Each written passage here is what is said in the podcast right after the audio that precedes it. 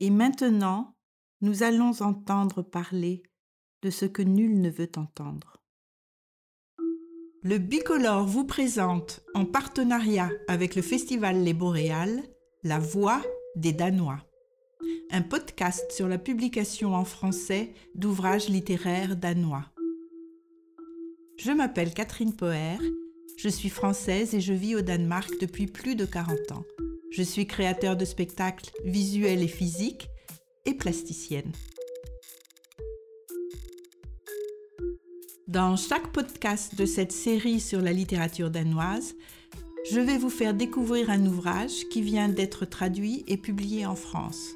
Je vais dans chaque épisode partager avec vous ce qui titille ma curiosité, me fait réfléchir, me tient en haleine et j'espère bouscule mes certitudes et même peut-être transforme ma vie.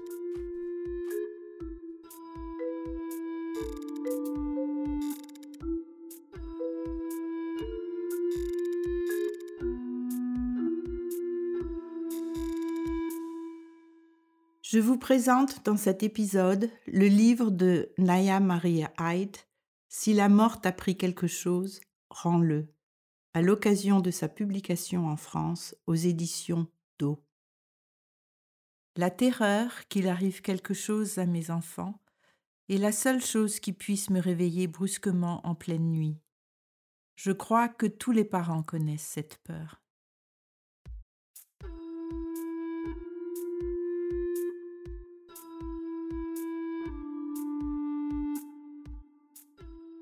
Une nuit pleine de peur, une nuit si pleine de peur, une nuit si pleine de peur, si pleine de peur, si pleine de peur, si pleine de peur, si pleine de peur, si...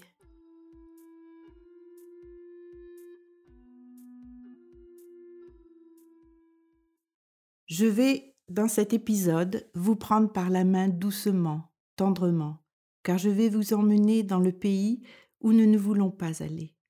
Un pays que l'on trouve sur aucune carte géographique. Un pays dans lequel on peut se perdre, où l'on peut devenir fou. Un pays qui ne se révèle qu'à ceux qui sont frappés en plein cœur par la mort violente d'un de leurs proches. Un conjoint, un père, une mère, un frère ou une sœur, une fille, ou comme dans le cas de Naya Marie Haidt, un fils. Un fils de 25 ans un quart de siècle qui s'écrase sur un trottoir de Copenhague dans un mauvais trip le 14 mars 2015 à 23h13. Carl Emile, 88 kilos, 1m96, cheveux longs dorés, un beau jeune homme rayonnant.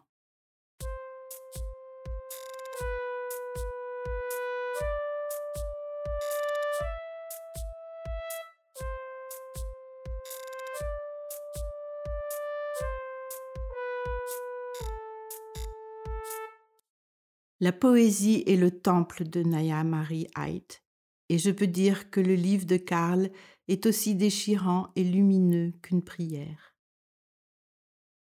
Je lève mon verre pour trinquer avec mon fils aîné. Sa femme enceinte et sa fille dorment à l'étage au-dessus. Dehors, la nuit de mars est froide et claire. Dès que nos verres s'entrechoquent avec un beau son grêle, je dis à la vie. Ma mère s'adresse au chien, puis le téléphone sonne. Personne ne décroche. Qui voudrait nous joindre aussi tard, un samedi soir? L'écrivaine américaine Joan Didion écrit lorsque son mari s'affale juste avant de se mettre à table. La vie change très vite. La vie change d'un seul coup. On s'assoit pour dîner et les habitudes quotidiennes s'interrompent. Peut-on s'apitoyer sur son sort?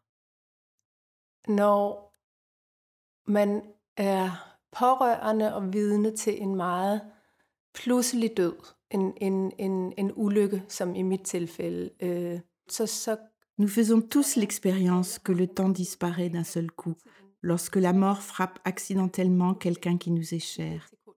Et nous sommes aspirés dans un monde parallèle, cauchemardesque, qui ne fait plus partie de celui où sont les gens.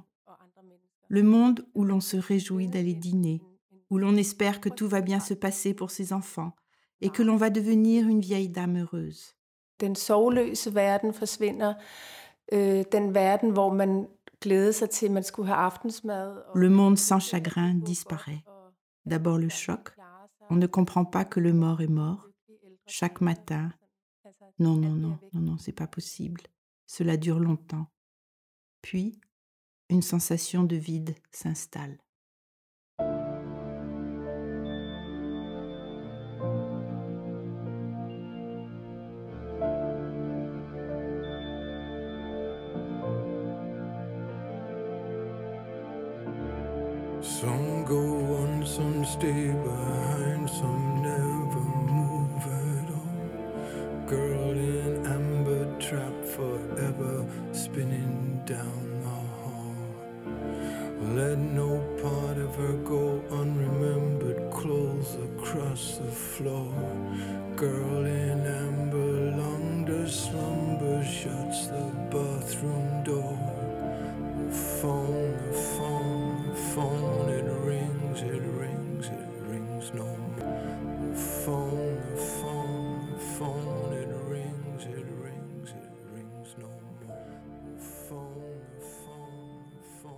Lorsque notre enfant meurt, quand la lourde porte du pays du chagrin s'ouvre tout au fond de notre cœur, nous pénétrons dans un monde sans mots, sans espace, sans passé, car il est bien trop douloureux de se rappeler les beaux moments de vie que l'on a partagés avec le disparu, mais aussi sans futur. Nos enfants portent en eux notre futur. S'ils disparaissent, notre futur meurt avec eux. Nous sommes alors soit prostrés dans un mutisme profond, soit nous hurlons comme une bête blessée avec une voix que nous ne reconnaissons pas. Entre les deux, le vide.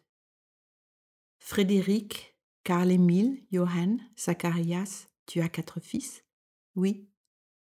Le langage, vide, creux, blanc comme du bruit blanc, nuit blanche, voile de mariée, drap mortuaire, dents de lait, lait maternel, jeté à l'été, tu mangeais avec avidité. Tu as un prénom, Karl-Émile, jeune homme doux, prévenant, gracieux, jeune homme doux, prévenant, gracieux, enjoué, jeune homme doux, prévenant, gracieux, enjoué, zélé. Comment passer du présent au passé lorsque l'on parle de son enfant? John Didion écrit Un seul monde vient de disparaître et le monde entier semble vide. The song, the song, the song, it's been since 1984. The song, the song, the song, it's Naya Marie Haidt écrit La vérité d'un être humain est peut-être kaléidoscopique. Les regards, une fois rassemblés, constituent un prisme qui est toi.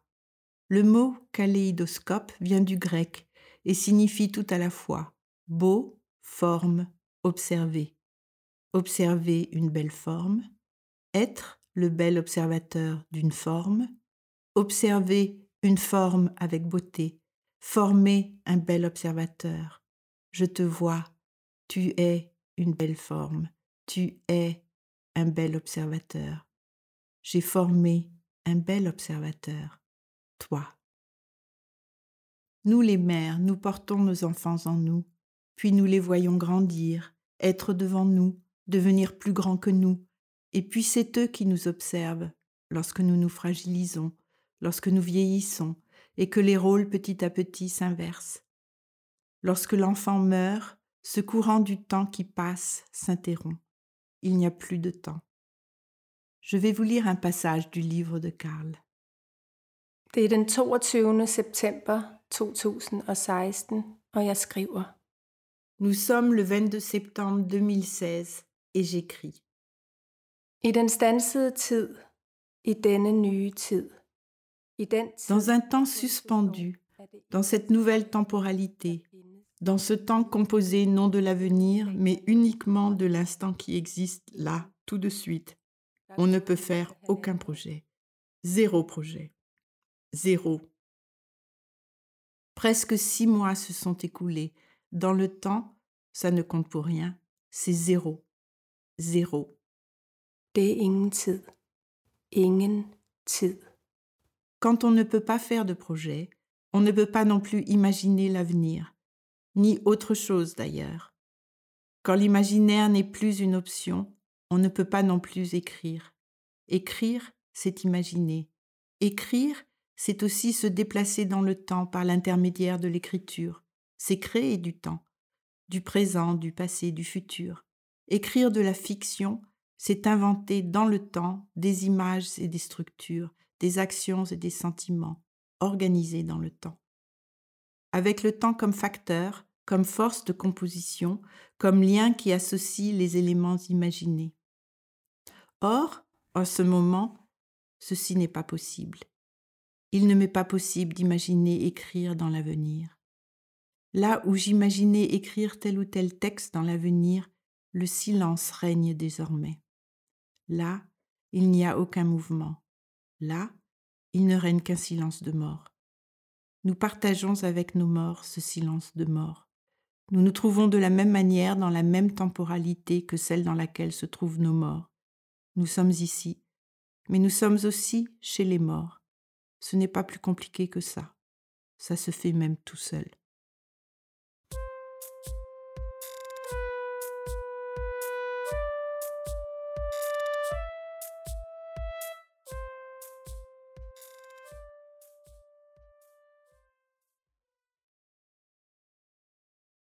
Lorsque l'on...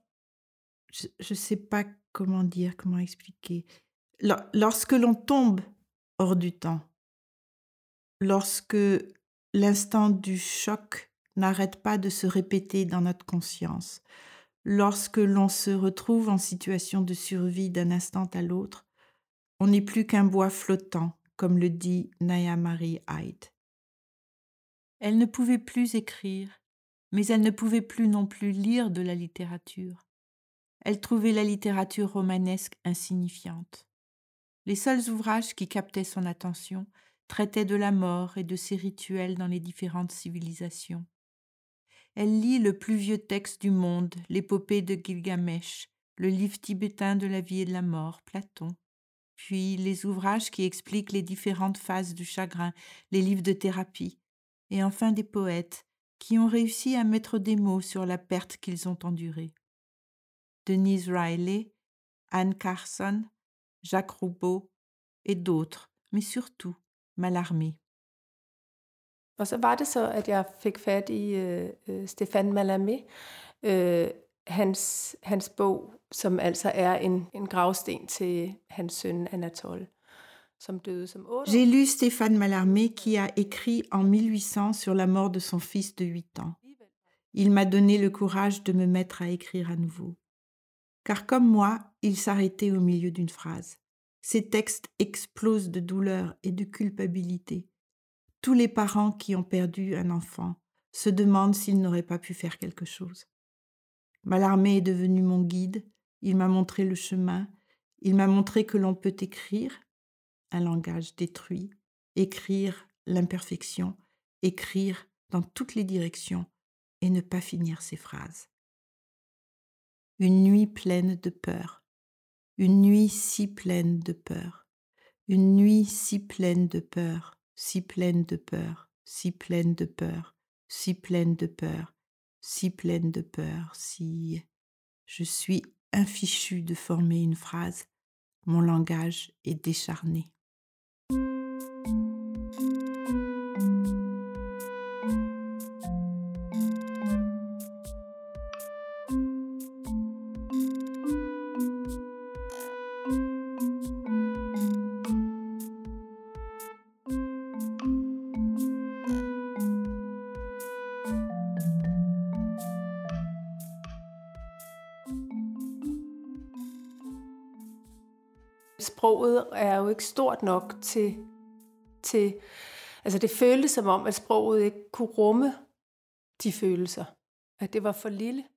Le langage n'est pas suffisant. Il ne peut contenir ces sentiments extrêmes. Les mots deviennent vides de sens. Nous sommes des gens civilisés parce que nous avons notre langue. Que sommes-nous lorsqu'elle a disparu? C'était d'autant plus terrible étant écrivaine de perdre ma confiance dans les mots, dans la langue. Je ne voulais plus entendre parler de livres ou d'écriture. Je vais vous lire un autre passage du livre. La plupart des textes que je lis et qui portent sur le deuil, le chagrin et la plainte sont fragmentés. Un petit peu plus loin. Il n'est pas possible d'écrire de manière artistique et esthétique sur le deuil et le chagrin. Il n'y a pas de forme qui y soit adaptée. Écrire sur le néant réel, sur l'absence de vie? Comment? Écrire sur ce grand inconnu, ce mutisme que nous allons tous rencontrer un jour? Comment? Dès qu'on veut éviter le sentimentalisme, la douleur stoppe les phrases en leur milieu. Les mots d'une accablante nullité pendouillent sur les lignes. Les lignes s'arrêtent d'elles-mêmes abruptement. Un petit peu plus loin. La langue revêt un habit de deuil qui est moche et qui sent mauvais. Comprendre l'incompréhensible ne relève pas du langage. Encore un petit peu plus loin. Le poète et la poétesse qui ne peut pas se relever par la force de son écriture, qui est son écriture, sa langue, qui la hait et la méprise. Le poète et la poétesse qui en l'espace d'une seconde admet que l'écriture et la langue ne signifient rien face à la mort. Rien n'a de signification face à cet absolu, ce choc, ce voile qui est retiré du regard. Ce qui a tout signifié ne signifie rien. Ne, point, signifie, point, rien, point. Just step away and let the world spin and now and turn you turn you lace up his shoes your little blue-eyed boy take him by his hand go moving spinning down the hall I get lucky I get lucky Neuf mois après la mort de Karl. Neuf mois après. C'est comme une nouvelle naissance. Naya Marie Haidt se met à écrire quelques mots chaque jour. Elle sait que si elle n'écrit pas ce livre, elle n'écrirait plus jamais. Écrivant par-ci par-là, sans direction, sans comprendre ce qu'elle fait, et étant inspirée par ceux qui avaient déjà écrit des bouts de phrases, elle décide que son livre serait une chorale de voix. Non seulement celle des écrivains qui lui faisaient du bien avec leurs mots, mais aussi celle des frères de son fils, ce qu'ils ont dit à son enterrement, les textes qu'ils ont écrits sur lui, et même la voix de Karl Émile. Elle ne savait pas qu'il écrivait. Elle a retrouvé des poèmes en rangeant ses affaires. Je suis entourée de ton écriture manuscrite et trouve un carnet où tu as écrit Né de la vie, mort de la vie. Elle se replonge aussi dans son journal intime et relève tout ce qu'elle a écrit sur lui depuis qu'il était dans son ventre. Un secret. Né le 21 novembre 1989 à 14h32. Tu pesais 3260 grammes et tu mesurais 51 cm. Tu avais très faim tout de suite après l'accouchement, mon petit ange.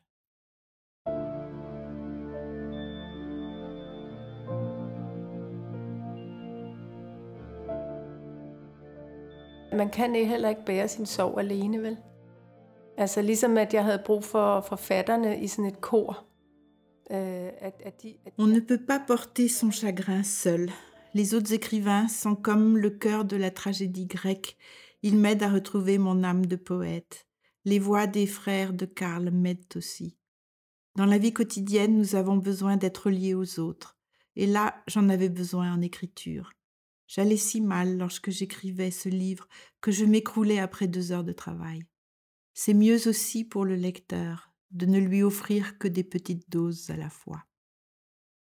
Elle redécouvre donc petit à petit l'écriture.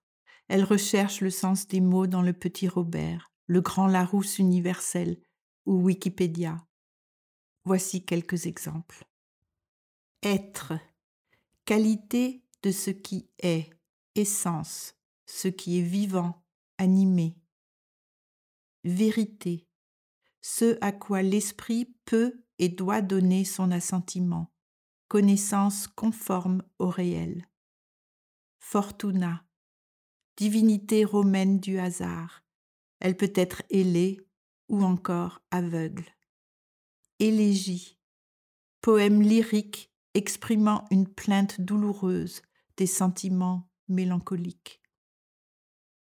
Et enfin, elle décrit minutieusement, avec une précision chirurgicale, ce qui s'est passé depuis le moment où le téléphone sonne jusqu'à l'instant terrible où Karl est officiellement déclaré mort.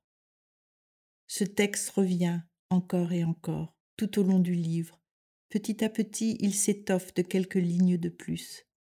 Nous assistons au mécanisme imposé par notre cerveau pour se libérer d'un choc. Il faut revivre le moment du choc, travail thérapeutique de flashback, des centaines de fois, des milliers de fois, jusqu'au jour où nous pouvons nous souvenir sans sortir de notre corps. Naya Marie Haidt a la force, petit à petit, de rajouter quelques souvenirs de plus au premier texte du livre, où le téléphone sonne si tard un samedi soir. Ce texte, dit-elle, est le tronc du livre. Tous les autres, essais, poèmes, citations, mots flottants, extraits de son journal intime, définitions de mots, sont les branches et les rameaux. C'est une composition musicale écrite en italique, en majuscule, avec des caractères énormes ou presque illisibles dans des typographies différentes. Cela ressemble à ma collection de petits bouts de papier où je griffonne les pensées qui me traversent et dont je veux me souvenir. The phone, the phone, the phone, it rings, the phone, it rings no more. The song, the song, it's been spinning now since 90. And if you wanna bleed, just bleed. And if you wanna bleed, just bleed. And if you wanna bleed, don't breathe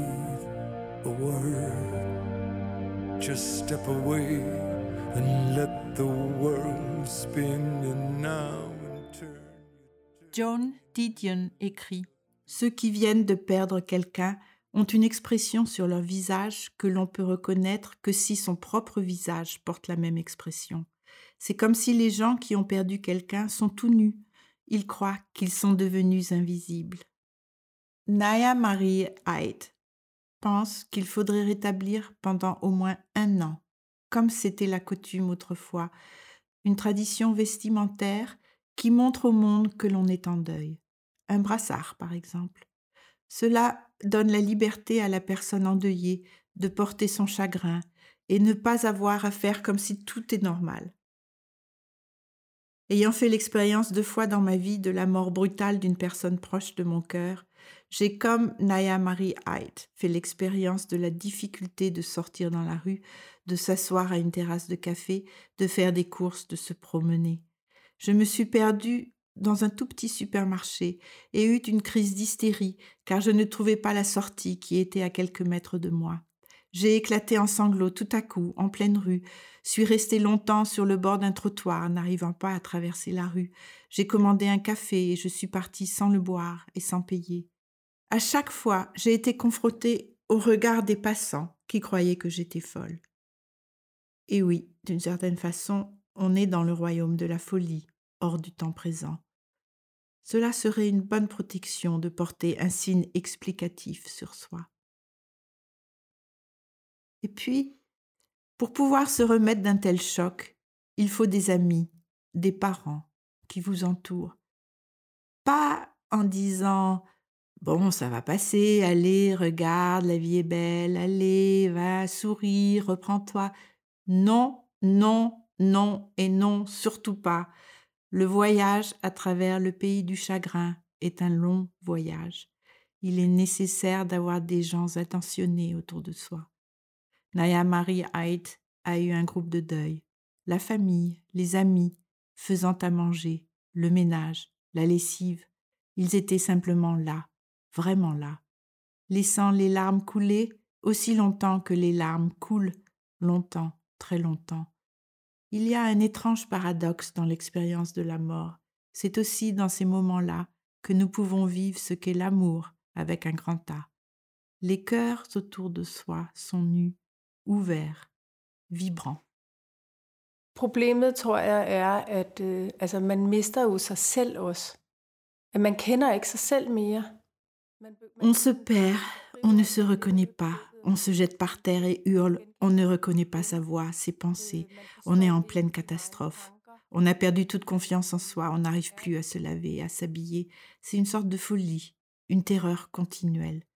La géographie du chagrin est un paysage de ressac de vagues. Notre cerveau nous aide, car nous deviendrions vraiment fous si nous ne pouvions pas être distraits pendant quelques instants par un oiseau ou autre chose. Au début, ce sont des vagues d'ouragan, puis le temps passe. Ces vagues de chagrin se transforment. La peur disparaît, il ne reste plus que le chagrin, le manque, le regret. Comment serait la vie si cela n'était pas arrivé? Je pense à tous ces hommes, femmes, enfants, traumatisés par les guerres, qui leur ont tout pris. Qui leur offre une aide, une main tendue, de la chaleur humaine, une bonne soupe chaude et surtout une aide thérapeutique nécessaire pour pouvoir redevenir une personne entière et ne pas continuer à survivre n'étant plus qu'une personne explosée en petits morceaux.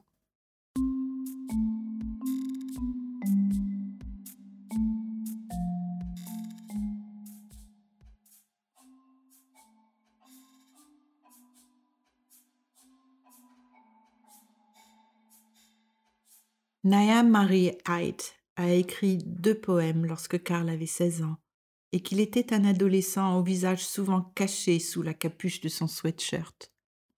Har døden taget noget fra dig, så giv det tilbage.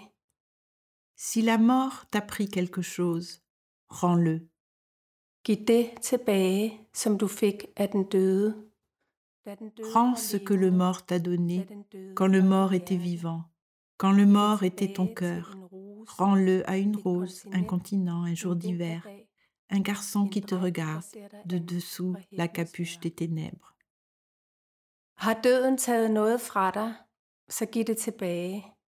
Si la mort t'a pris quelque chose, rends-le. Rends ce que le mort t'a donné quand vous étiez sous la pluie, dans la neige, sous le soleil, quand le mort était vivant et tournait son visage vers toi, comme s'il voulait te demander quelque chose que tu as oublié, et qu'il aurait lui aussi oublié, et qu'une éternité s'est écoulée depuis qu'une éternité s'est écoulée. Comme Naya Marie Haidt écrit, elle a vu son fils caché dans la capuche des ténèbres. Elle avait déjà anticipé l'éternité qui allait remplacer la vie de son fils.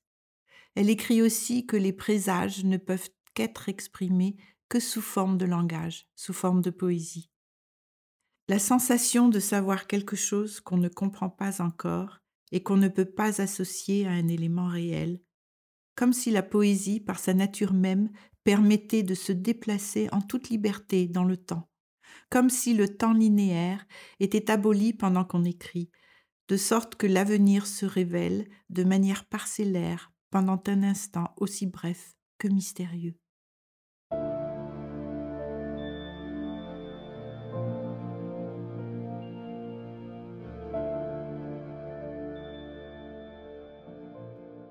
Dans le poème figurent les mots rends-le, comme si ce qui est donné passe continuellement d'une personne à l'autre, des vivants aux vivants, des morts aux vivants, et enfin des vivants aux morts. Un mouvement circulaire et non linéaire. Altså, jeg følte ikke, jeg var forberedt på det. Je n'étais pas préparée à une telle expérience. Og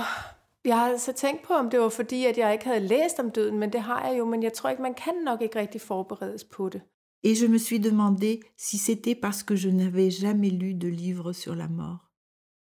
En fait, on ne peut pas se préparer. Mon livre est tout de même une tentative de préparer les lecteurs, car je l'ai écrit crûment, en plein cœur du chagrin, en plein choc, pour essayer de trouver le langage du non-langage. Voilà le cadeau que Naya Marie Hyde nous offre. Publié aujourd'hui dans tous les pays scandinaves, en France, Allemagne, Hollande, Italie, Serbie et dans tous les pays de langue arabe, kurde et espagnole, ce livre va pouvoir préparer des milliers de lecteurs à ce que nous devons presque tous vivre un jour ou l'autre, la perte d'un être cher. Naya Marie Haidt a trouvé le langage du chagrin. Et puis surtout, avec ce livre, elle nous rend Karl. Ce jeune homme doux, prévenant, gracieux. Jeune homme doux, prévenant, gracieux, enjoué. Jeune homme doux, prévenant, gracieux, enjoué, zélé et maintenant vivant en nous. Ce qui fait notre vie peut disparaître tout à coup. C'est notre condition de mortel. La vie est d'une fragilité extrême. Heureusement que nous n'y pensons pas, mais heureusement aussi que le décès d'un être cher nous le rappelle. Cela nous aide à être attentifs à nouveau et à ne pas passer à côté de la beauté présente partout. Et surtout, surtout, cela nous invite à être tout simplement vivants.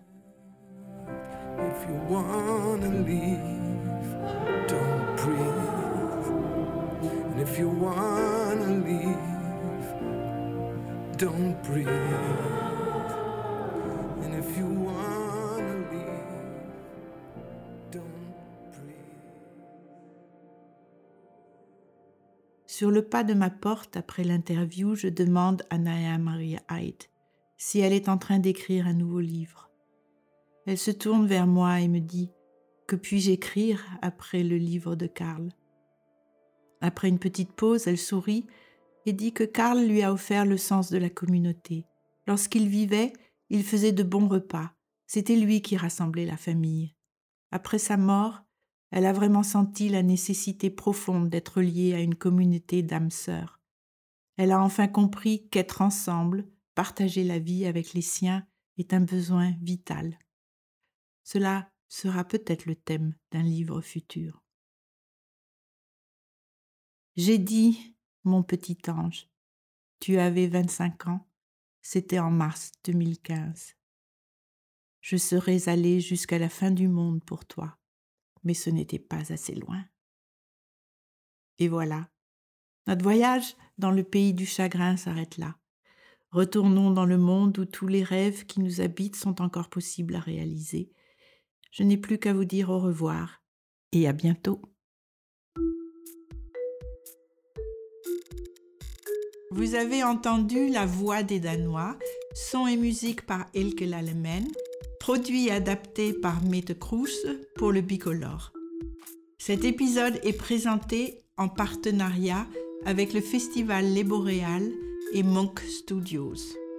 Je suis Catherine Poher et vous pouvez bientôt me retrouver pour le prochain épisode.